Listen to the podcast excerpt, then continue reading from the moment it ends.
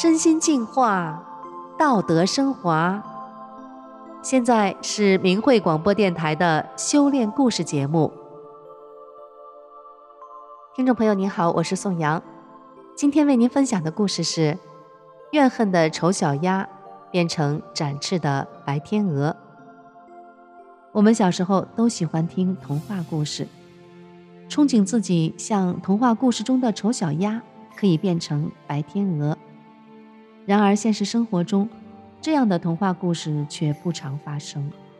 我们今天要说的，却是这样一个真实的故事。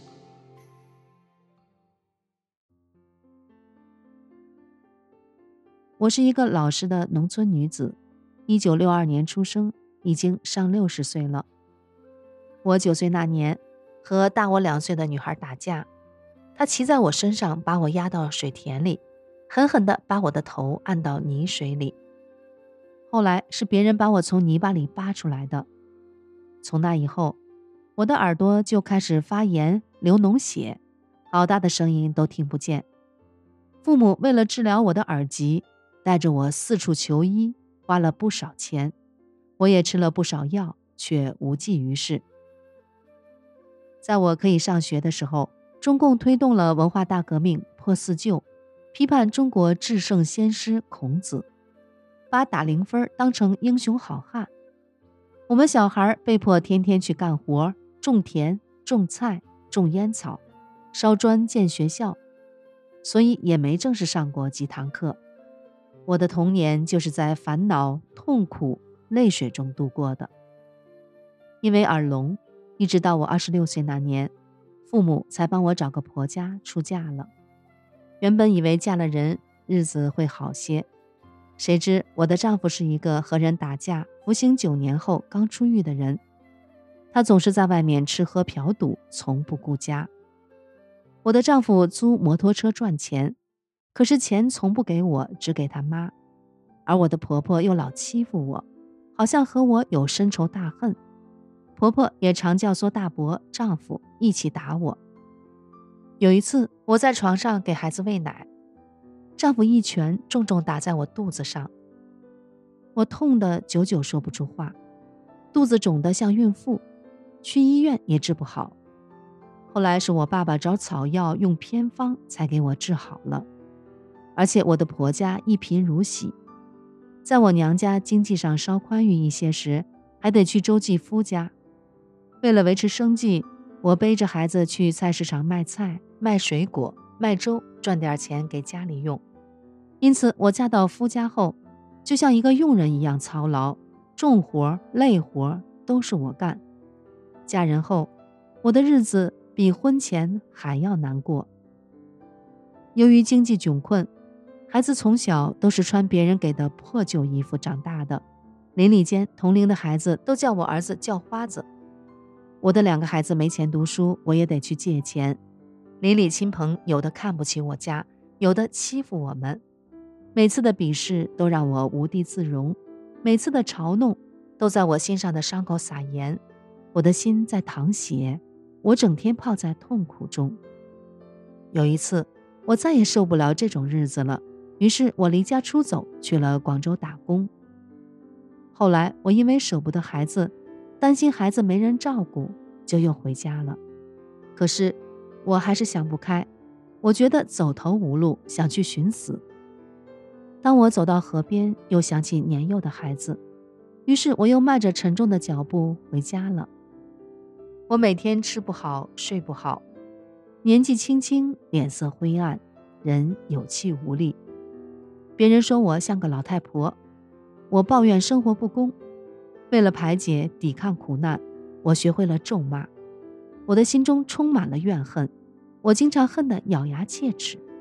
就这样，我不仅耳聋，我的内心也逐渐地变得阴暗而恶毒。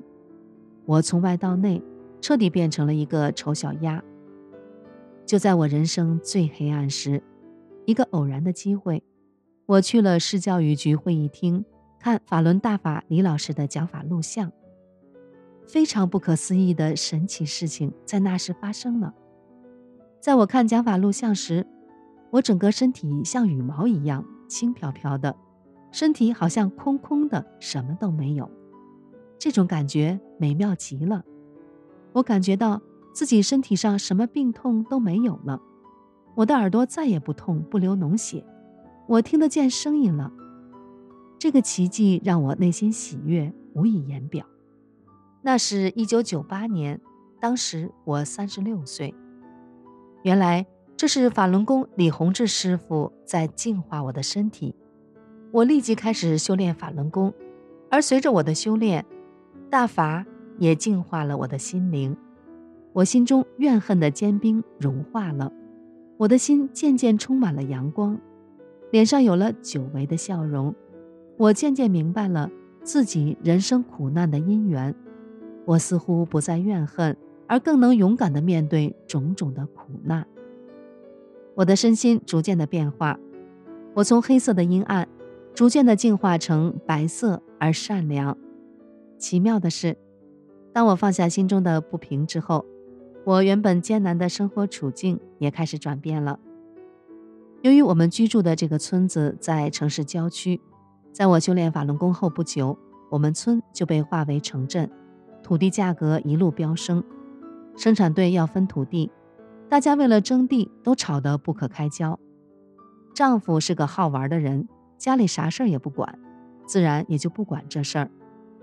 我家生计很困窘，是很迫切需要分到土地来改善生活的。但是法轮功师傅说，我们修炼人讲随其自然。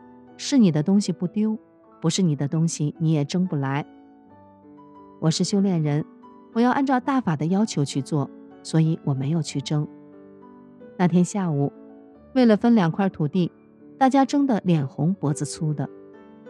第二天早晨，队里却来了人，他对我说：“这两块地就归你家了。”我听到这个结果非常意外，凭我家的人脉。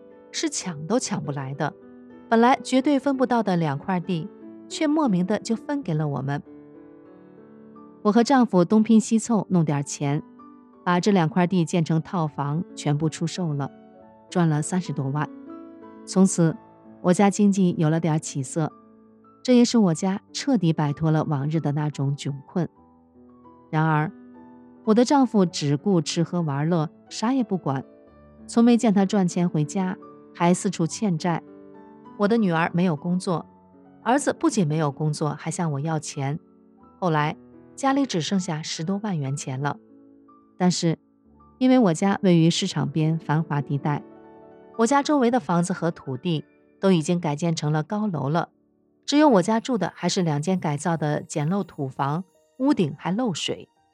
由于住房地势低，周围污水都流到我家门口，臭气难闻。进出不便，迫于形势，我家房子急需改建，但说要改造房子建楼，对我家简直是天方夜谭，是我想都不敢想的事。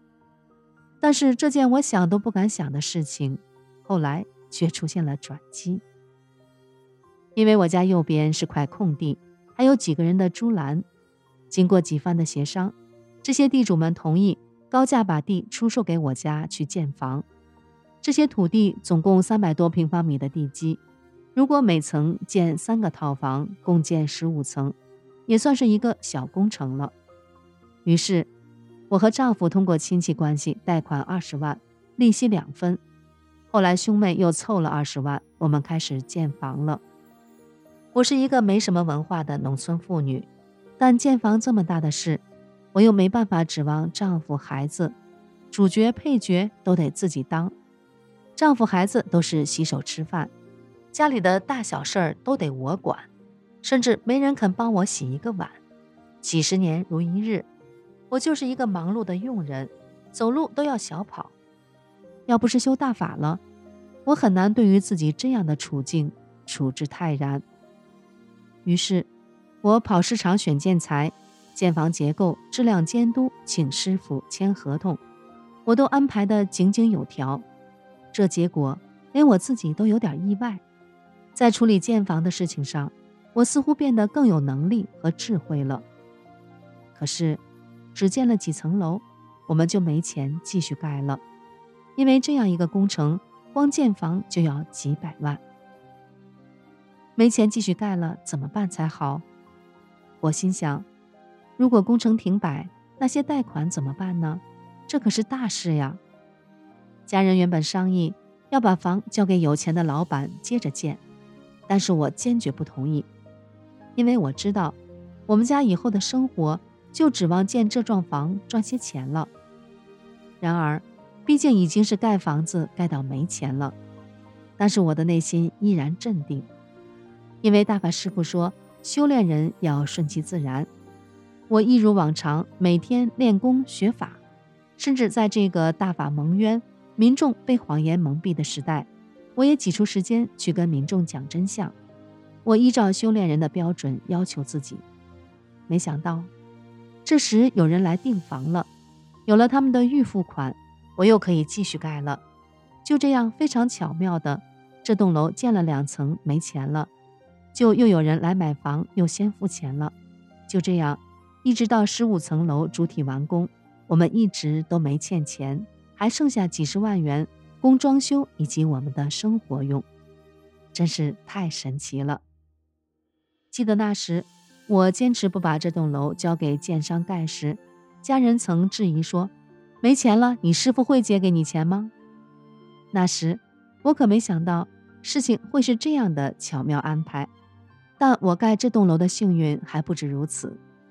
建房要泼水，夏天的天气像把火，到哪去抽水啊？就在楼层拆幕后，楼面急需要泼水时，在我正发愁时，就及时的下了一场大雨，正好给楼面的水池里灌满了水。这对我来说，就像干旱遇上了甘霖。就这样，每一个楼层拆幕后都下了及时雨。都及时给这一层楼面灌满了水，共十五个楼层，每层都是如此。这么多次的幸运，没人会说是偶然。一般工程建房在升降机的顶端都是挂中共红旗，我在十五层升降机的顶端上挂的却是“法轮大法好，真善人好”的横幅。工人们和其他人都对我说。是你师傅帮了你，修大法有福分。对于建房的工人，我也是以一个法轮功修炼者、真善忍的态度对待，在生活上给予他们极大的照顾，额外的给他们送水、送吃的，他们都很感动。整个建房过程中一帆风顺，人人平安。修炼前。我是一个病怏怏、心力交瘁的丑小鸭。修大法后，我的精神面貌焕然一新，心灵得到了净化。以前我家经济拮据，住的是两间简陋、会漏水的土房。现在，我家竟然会住上这么大的高楼。我在大法的沐浴下，变成了一只善良的。展翅飞翔的白天鹅。